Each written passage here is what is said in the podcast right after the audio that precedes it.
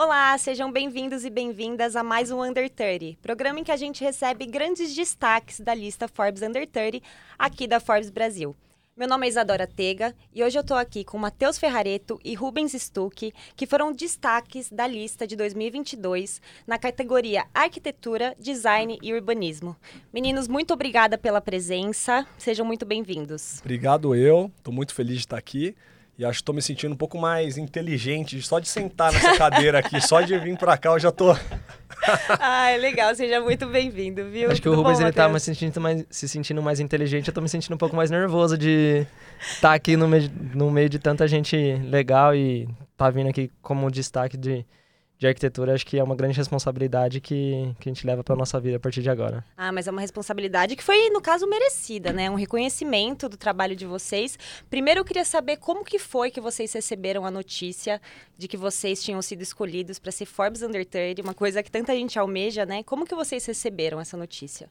A gente recebeu através de uma ligação na empresa e Vou falar bem a verdade, a gente não acreditou. Eu ainda não estou acreditando, mesmo estando aqui, eu não acreditei. É, falando assim, olha, gente, eu acho que tem alguns escolhidos aí na empresa, Rubens e Matheus. Falaram no, acho que pro departamento de marketing para Lully.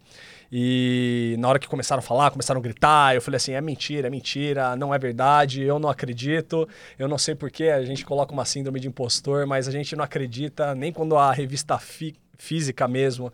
É, a gente pega ela e fala assim, cara, eu acho que. Eu falei, Matheus, eu acho que eles erraram ali.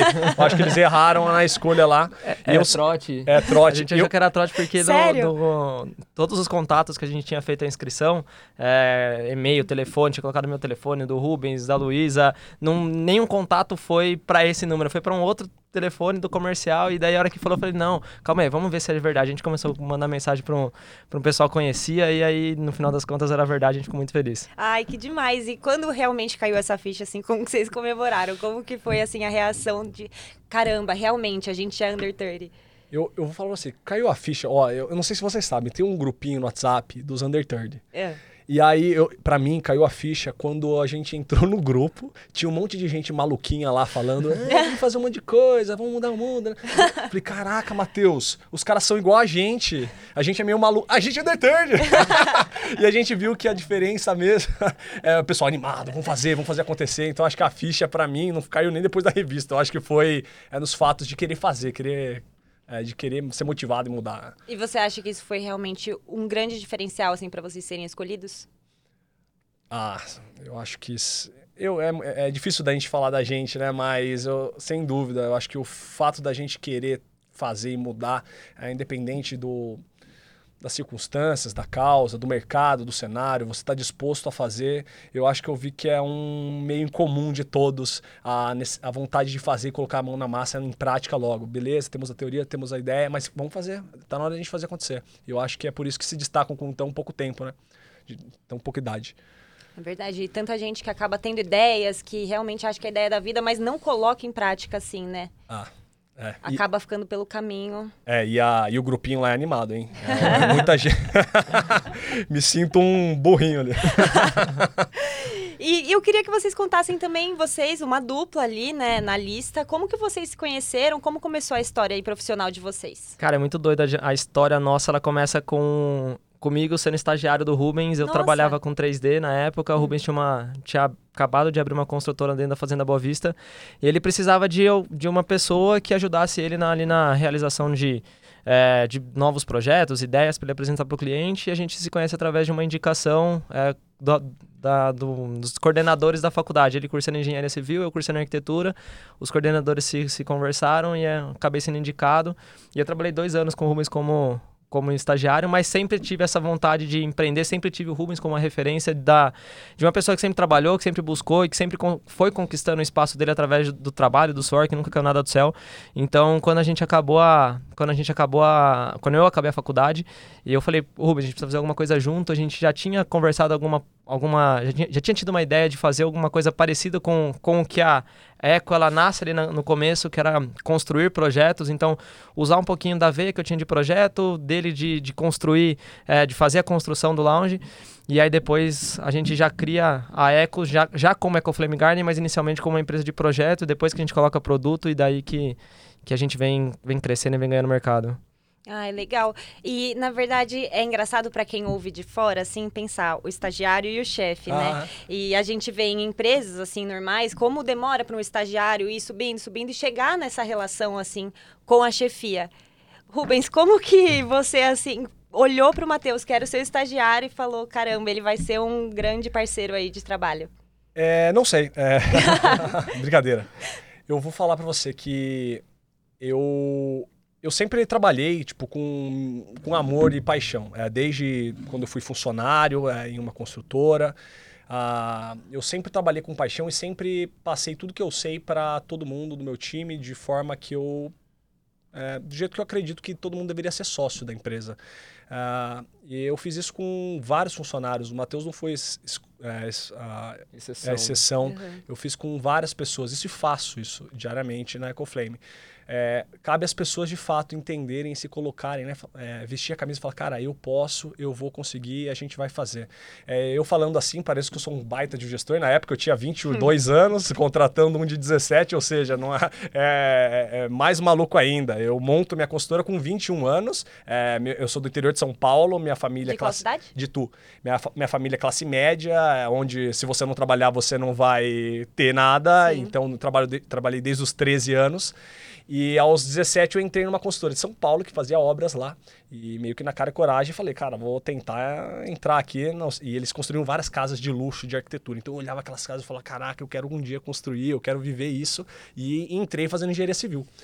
E, e, ne, e, nessa deslumbre meu de, de, de, querer fazer, de querer, de querer uh, construir algo, eu trabalhei três anos de funcionário nessa consultora. E aí eu falei, cara, eu acho que eu tô pronto, tô apto. Fui demitido. Nossa! Fui demitido e aí sim tornou a vontade minha de empreender com 22 anos e eu montei essa consultora. É, que atuava principalmente na Fazenda Boa Vista, Quinta da Baronesa, que são, que são complexos Grandes de luxo. luxo sim. E isso eu acho que foi onde eu e o Matheus a gente cresceu ali na nossa parte profissional. A, a gente teve muito tempo de qualidade com grandes profissionais da arquitetura lá. Lá é um, a gente brinca que é o berço da arquitetura brasileira nessa, nessa última década, onde jun, juntam João Mentano, Jacobs e Davi Bastos, é, é, Alexa Nazak, Maria João. São grandes nomes, mas grandes assim, mundiais, uhum. é, que são brasileiros, que a gente teve a honra de poder trabalhar lá junto. Então, eu, eu brinco com o Matheus que a oportunidade que a gente teve é, de, tá, mesmo chefe estagiário, a gente, eu, eu me diverti muito, a gente aprendeu muito lá. É, é, é, eu não sei se tem outro hoje um polo de arquitetura como tinha naquela época, que são 10 mil trabalhadores num complexo só, era muita obra. Nossa. Então, acho que a gente bebeu de uma água é, de muita fonte de enriquecimento de grandes profissionais. Que realmente fez a diferença. Que fizeram né? a diferença. É, eu né? acho que a gente, muito novo, a gente teve acesso a coisas que é muito difícil você chegar. Né? Então, hoje, mesmo a, Fazenda Boa Vista, quando a gente fala, ou esses escritórios que o Rubens estava comentando, é muito difícil você ter acesso a eles, porque é, é, um, é aquele 0,01% da, da pirâmide que tem acesso a você conseguir construir uma obra, você ter acesso a essa obra, você ter acesso a esses escritórios. E a gente, muito novo, começou a ter acesso porque tava, fazia parte do nosso dia a dia. Então, eu lembro que a primeira vez que eu fui lá para Boa Vista, fiquei todo deslumbrado, né? Então, eu falei, cara, o que, que é isso? Parece, tô parece que eu tô dentro de uma revista, né? Porque todas as casas ali são casas de revista, casas Sim. cases e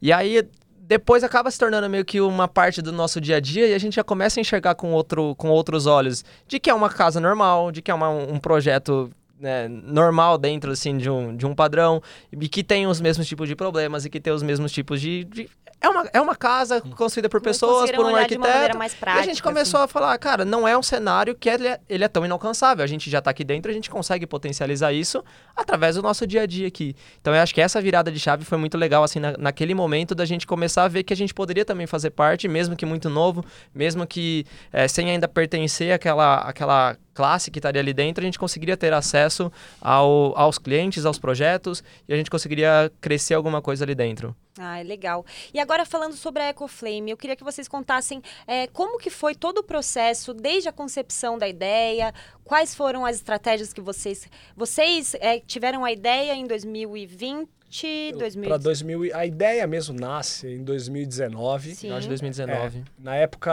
a gente estava ainda na construtora, a gente estava construindo algumas casas e eu lembro até um fato curioso que tipo assim, o que mais me chamou a atenção dos momentos, que é onde um dos lemas da empresa da Eco, a gente fala, né, viver os momentos presentes, né? Tá de fato aqui, viver o dia de hoje, o jardim e esse lifestyle outdoor. Tinha um cliente que a gente construiu pela construtora mesmo na época, uhum. era um fireplace, é, tipo uma, uma roda de fogo de pedra e de banco de tijolo E a gente construiu lá e eu lembro que, meu, é, cliente, tipo, topíssimo, podia ter qualquer comprar qualquer tipo de coisa, ele a gente montou isso e ele falou assim, cara, eu tive as melhores, a melhor noite da minha vida com meus filhos, as conversas que eu nunca tive com meus pais, as conversas que eu nunca tive com os meus avós. Então é, eu olhei e falei, caralho, foi uma das noites mais incríveis da minha vida de, com o pessoal.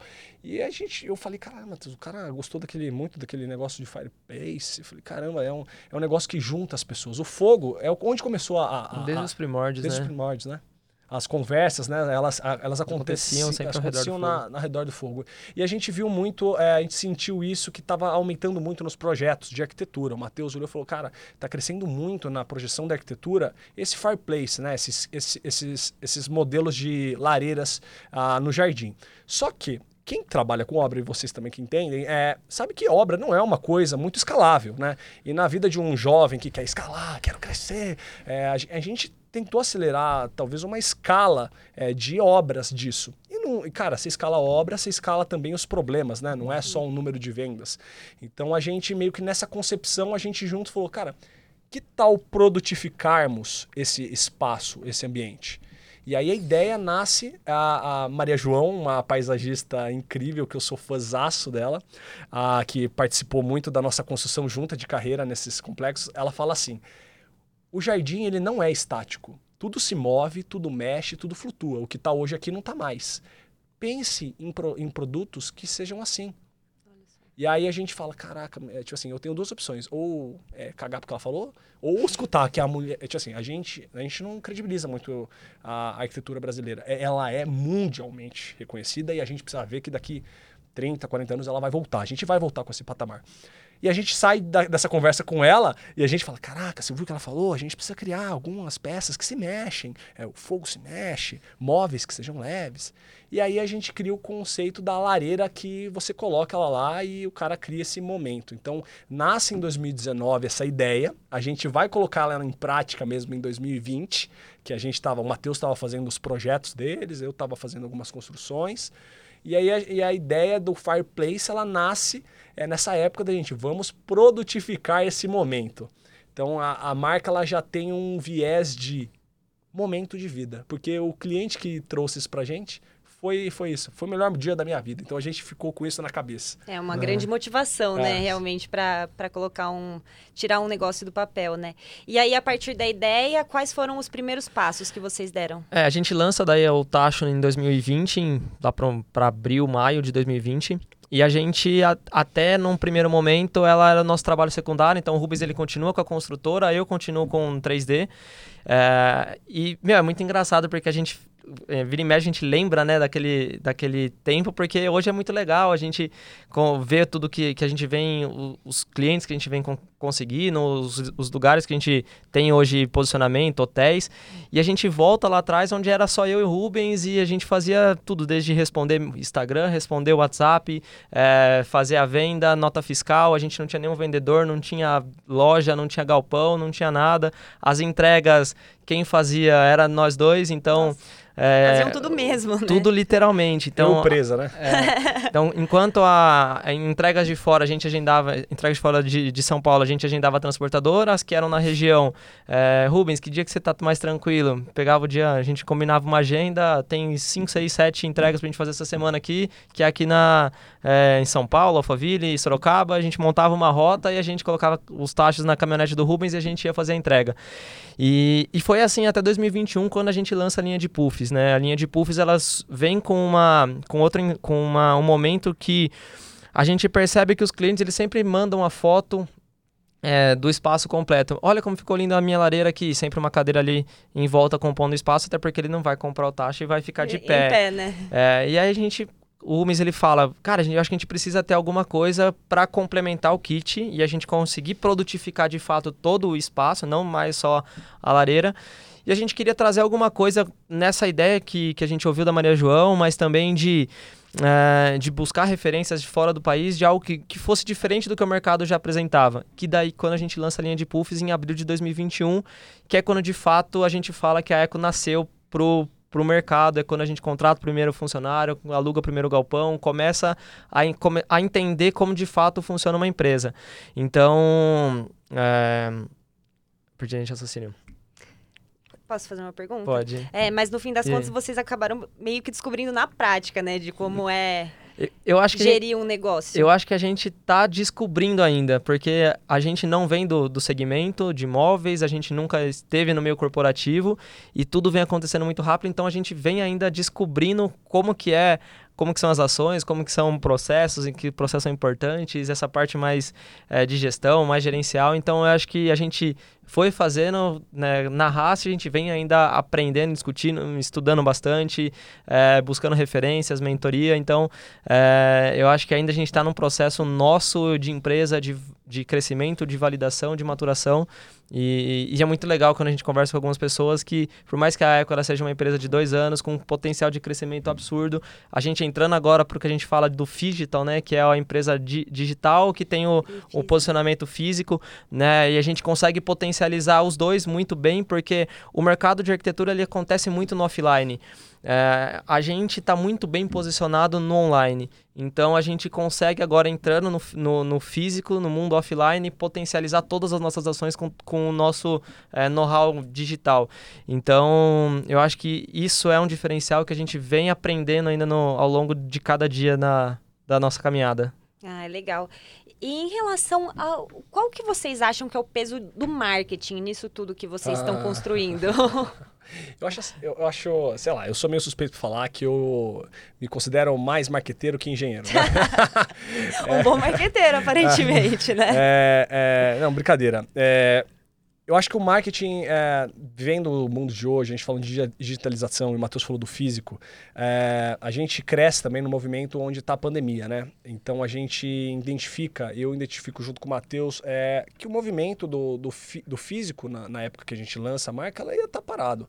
E a gente entendeu que esse momento ia ser o momento precioso para a gente poder investir no digital, na, trazer os conteúdos. É, o conteúdo hoje é a, é a única coisa que fica perpétuo, que vai te espalhar para o Brasil todo, para o mundo todo. Então a gente entendeu isso no, talvez no cenário que era necessário, não tinha outra opção, que era que foi na pandemia. Então a gente cria dentro do nosso, do nosso código da empresa, a gente testou várias empresas de marketing de fora para a gente trazer para nossa marca, mas a gente entendeu que talvez, talvez, eu não vou cravar isso para todos, o melhor jeito de, de fazer marketing é a gente ter interno. Porque a gente bebe da fonte do DNA da empresa, a gente, a gente criou um time sensacional que vive o lema da empresa, que entende os lemas e as dores dos clientes que a tá gente Está bem entendia. inserido ali no dia a dia de vocês também? Está muito inserido, é, é, é uma força motri, é uma força que a gente sabe que é o ponto forte da marca e é uma marca, né? A gente, a gente foca nisso, a gente é uma marca de lifestyle.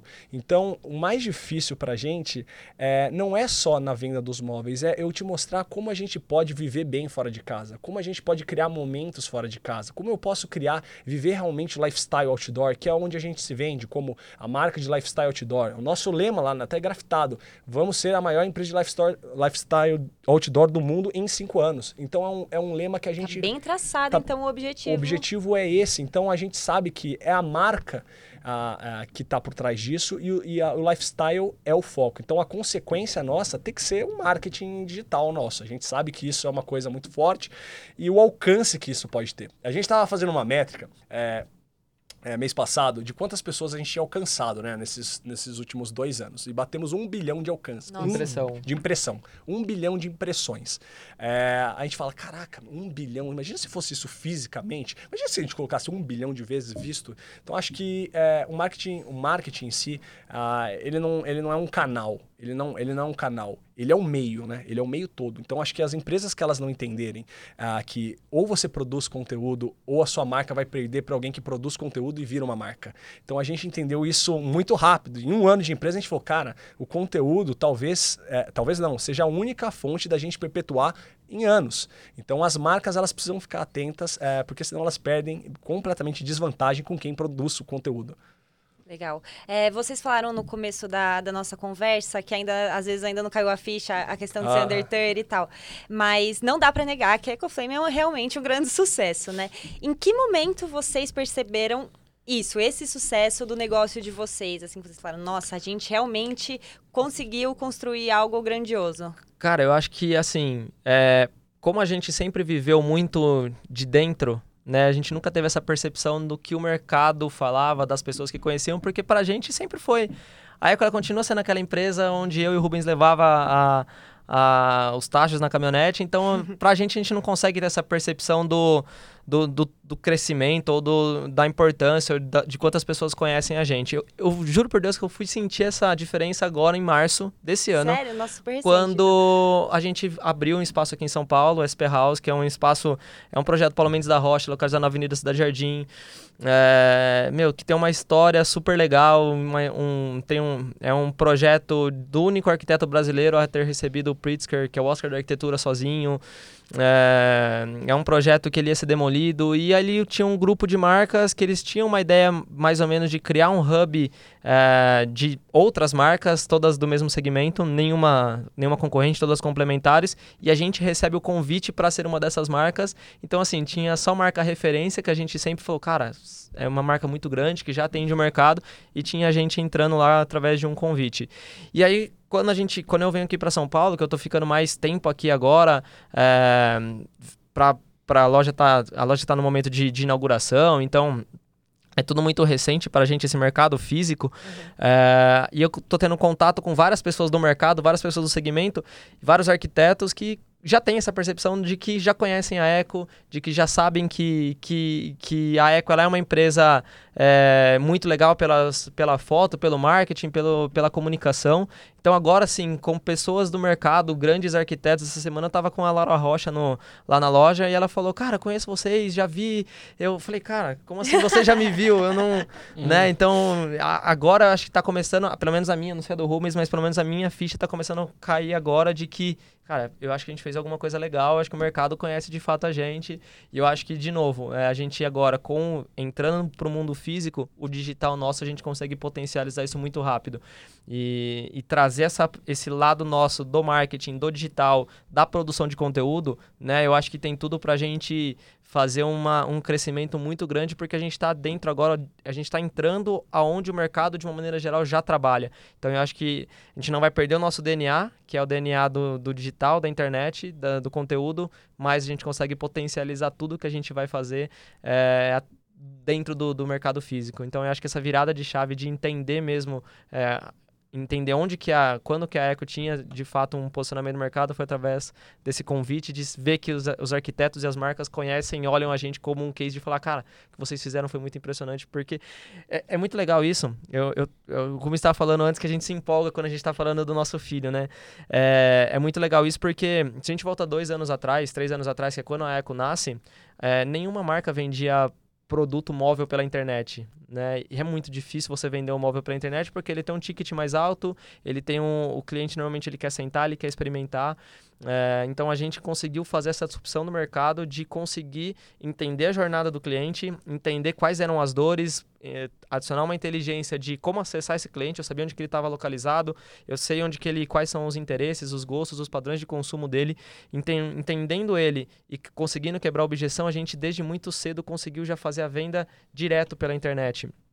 E... Eu acho que uma venda de imóveis pela internet, ela envolve muita segurança e credibilidade também, né? Que vocês conseguiram sim. passar isso para os clientes. Total. Eu acho que são várias quebras de objeção que você precisa fazer sem o cliente reparar que você está quebrando a objeção, né? Então a gente brinca assim, né? Se você pega uma grande empresa do setor já há 40 anos, 50 anos, você fala assim, cara, ela tem uma loja incrível, ela tem uma credibilidade incrível, conhece vários profissionais. Como eu seria, competiria com uma empresa dessa? No digital, todo mundo tem a mesma o mesmo tamanho, né? Que eu brinco que é o tamanho da tela, né? E o WhatsApp, ou a venda do X1, que a gente fala, a venda no WhatsApp, a venda no Direct, ela, você é parelho com, com uma empresa grande quando você é pequeno. Depende da qualidade do seu atendimento. Então, o WhatsApp, o Brasil abraçou o WhatsApp, grandes países abraçaram o WhatsApp, mas será que a gente evolui a venda do WhatsApp como poderia ser? Então, a gente criou vários playbooks dentro da Eco, a gente criou, a gente foi escrevendo, a gente não achava conteúdo, a gente fez curso, curso, curso, curso. Ninguém falava de como faz aprimoramento de vendas, direct, de WhatsApp. A gente faturou quase 40 milhões só no direct.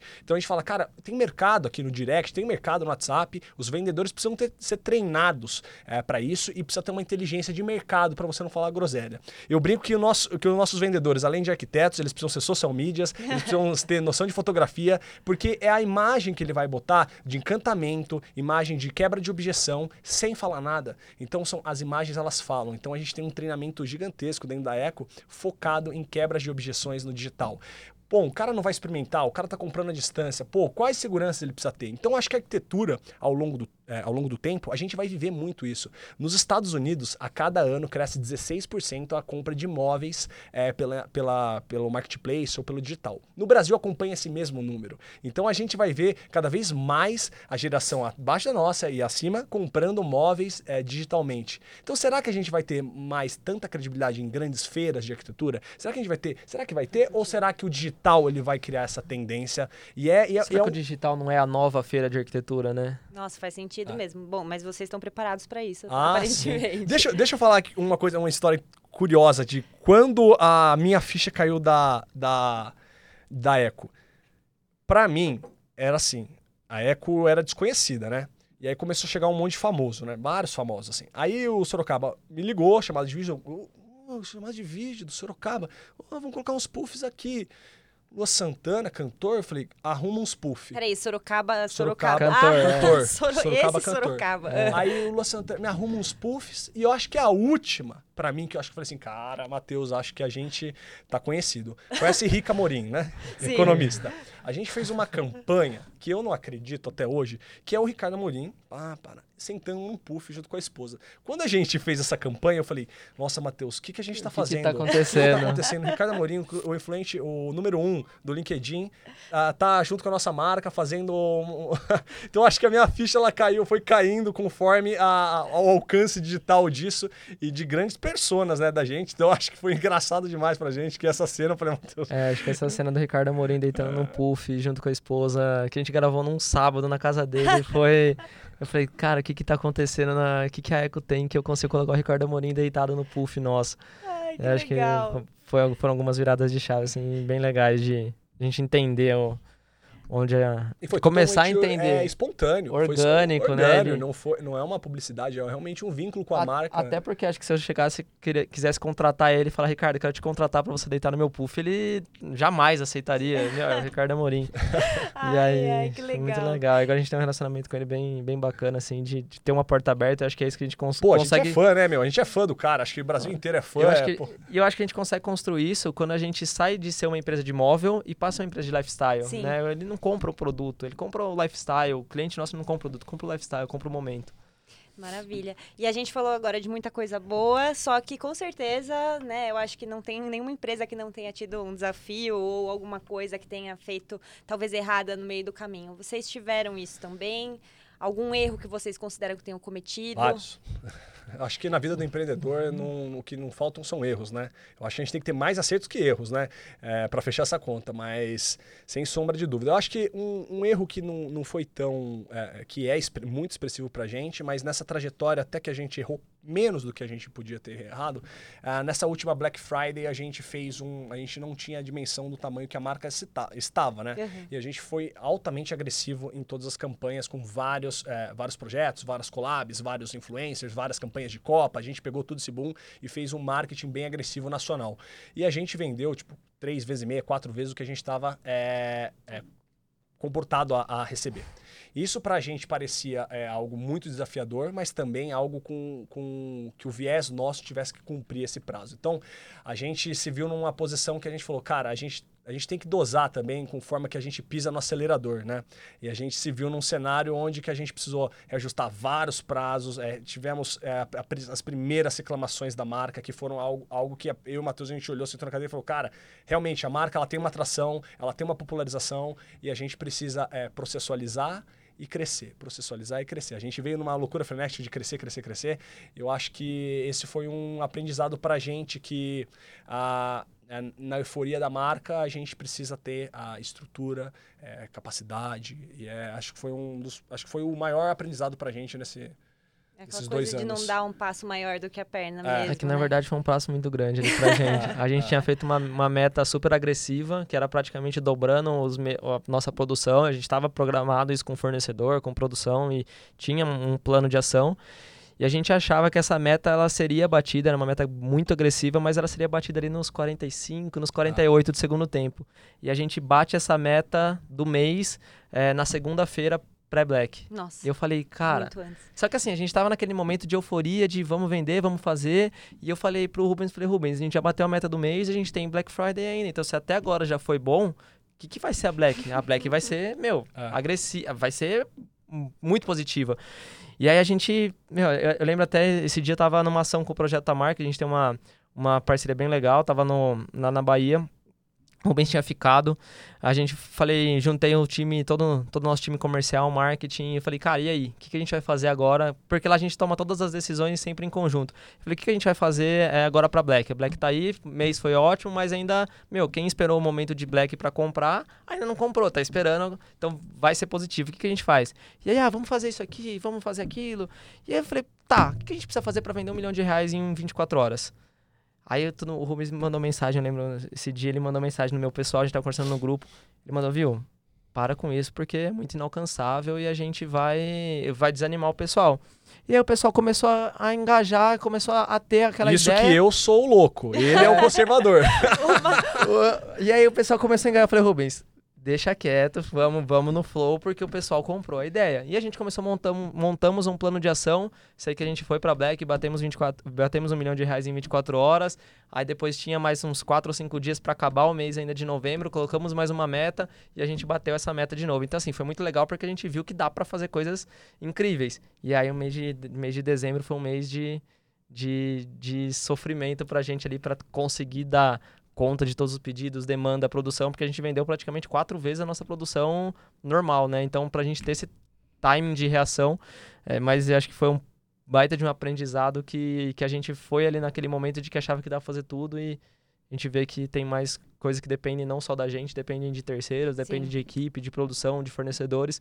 E muitos fornecedores também ajudaram a gente absurdamente em fornecer produto, em, já estava com férias coletivas agendadas e cancelarem Nossa. as férias para a gente dar conta, porque viu, viu que era um negócio, é, foi um negócio muito grande, muito exponencial, e, mas é um aprendizado, acho que fica para a gente não cometer esse erro de novo, porque é, a... ou tá mais preparado, antecipar o possível problema. É, a, gente, a, gente, acha é, que é, tá muito longe, né? Os top 1, 2 players, né? Tipo, do mercado, você fala, pô, meu, a gente começou agora. Daí quando você recebe mensagem do seu fornecedor falando, cara, vocês já são o, o, a empresa que mais compra esse tipo de tecido.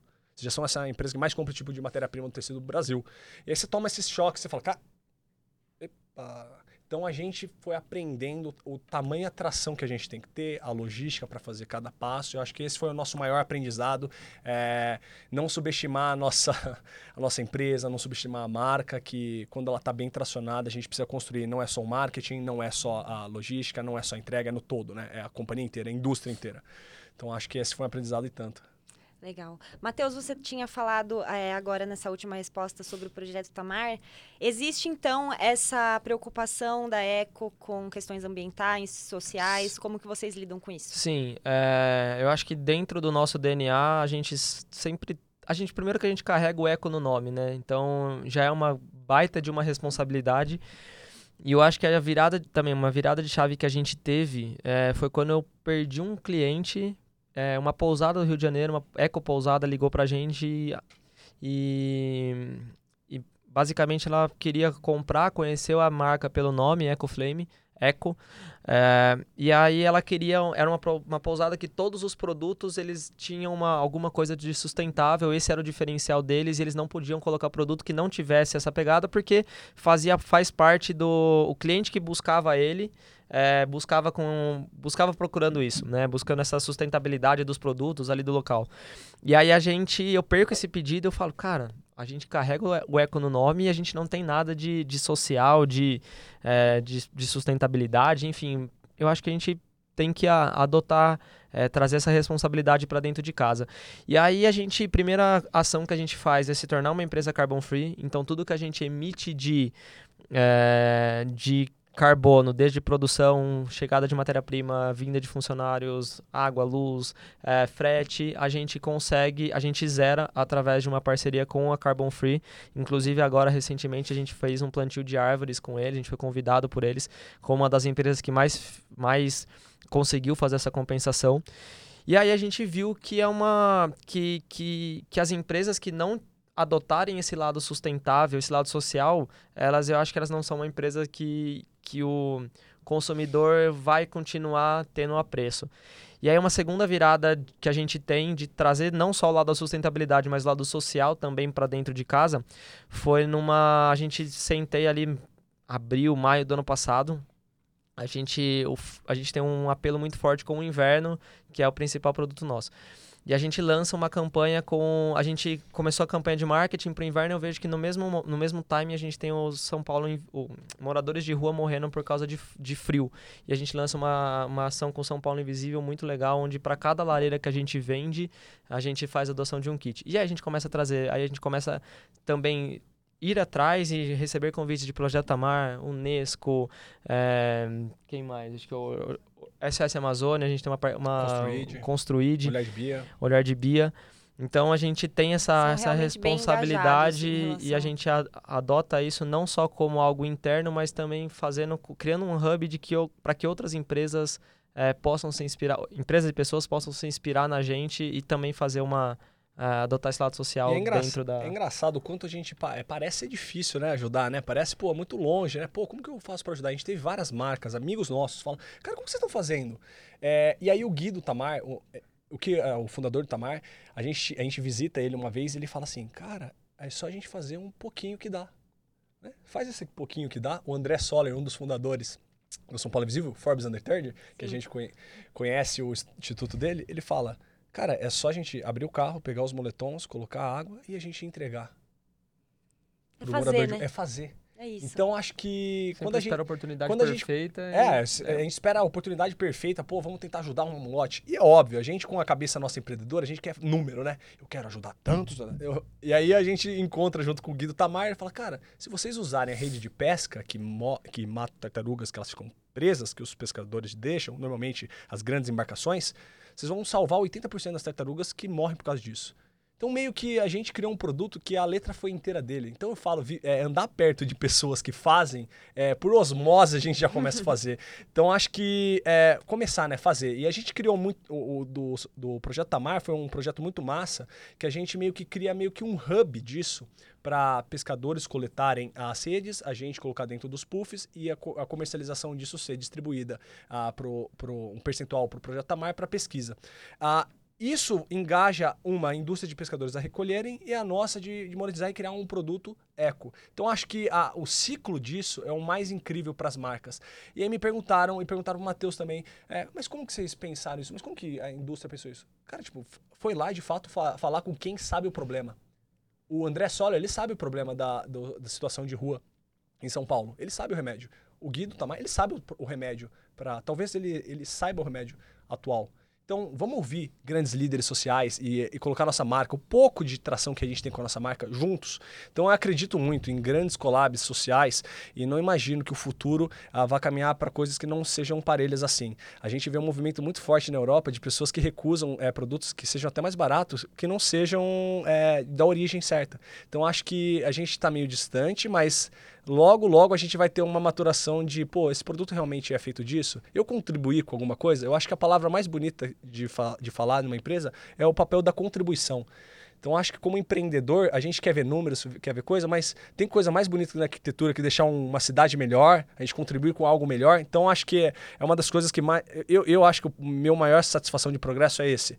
É quando a gente vê boas causas, boas pessoas juntas, criando uma sinergia incrível. Então, é, esse grupo do Forbes Under 30, que, que tem alguns desses grandes ONGs, tipo Olhar de Bia, André Soller, Construído, eu acho que a gente é, se conecta nesse lado de vamos fazer agora. O, o simples está aqui, vamos fazer. Então, Então acho que isso é o, é o mais inspirador para o time da Eco também, porque o time todo engaja com isso. É um time que se une, né? As, as ações sociais elas e a gente engajam. faz questão que o nosso time faça parte da ação. Então Legal. quando tem uma ação de plantio de árvore a gente leva o time. Quando tem uma ação de vamos montar o kit pro que a gente vai fazer a doação para São Paulo Invisível é o nosso time que monta. Então a gente faz questão que o time nosso esteja é. engajado para mostrar que não é a gente que está fazendo, não é só a Eco, é ali dentro você também pode fazer uma, uma pequena ação, você consegue é, mudar a vida de outra pessoa. Perfeito. E o futuro? O que, que vocês veem para o futuro da Eco? Jesus. Jesus, Jesus. Quais Jesus. os próximos projetos? Ah. Além da meta que vocês já citaram? A nossa, a nossa cabeça não para, a gente. É, algumas, algumas reuniões. É, eu, eu, eu, e o Matheus, a gente meio que se pondera na nossa projeção, sabe? Porque a gente fala, pô, estamos com um oceano azul, e aí as pessoas falam, a gente está até conversando aqui, ah, o mercado não tá bom para isso. E a gente fala, cara, será que a gente está errando muito na nossa previsibilidade ou, ou de fato é? E cada mês que passa, de fato parece estar. Então a gente criou uma projeção. A gente, hoje, a gente está com. É, é, nesse próximo mês, a gente está abrindo Dubai, que é uma parte de exportação, estamos abrindo para os Estados Unidos, estamos criando uma parte de exportação também para a América Latina, a gente já tem já Uruguai e Paraguai que são revendas. Então, a gente de fato vai lançar Eco para fora. É isso sem contar nas nossas novas linhas, igual o Matheus falou que, tá, que a gente está abrindo aqui em São Paulo, que é para o setor de arquitetura, que no qual a gente não participa tão ativamente nas vendas, porque a nossa venda hoje, 90% é feita para consumidor final. final cliente final. E, e o mercado hoje, os nossos concorrentes, vamos dizer concorrentes não, nossos inspiradores, uh, eles trabalham 90% na arquitetura. Então a gente tem um canal gigantesco para duplicar, triplicar, quadruplicar apenas nesse canal sem ser a, a, exportação. E sem contar nos outros canais de eventos que a gente tá, eh, a gente vai criar alguns eco-eventos.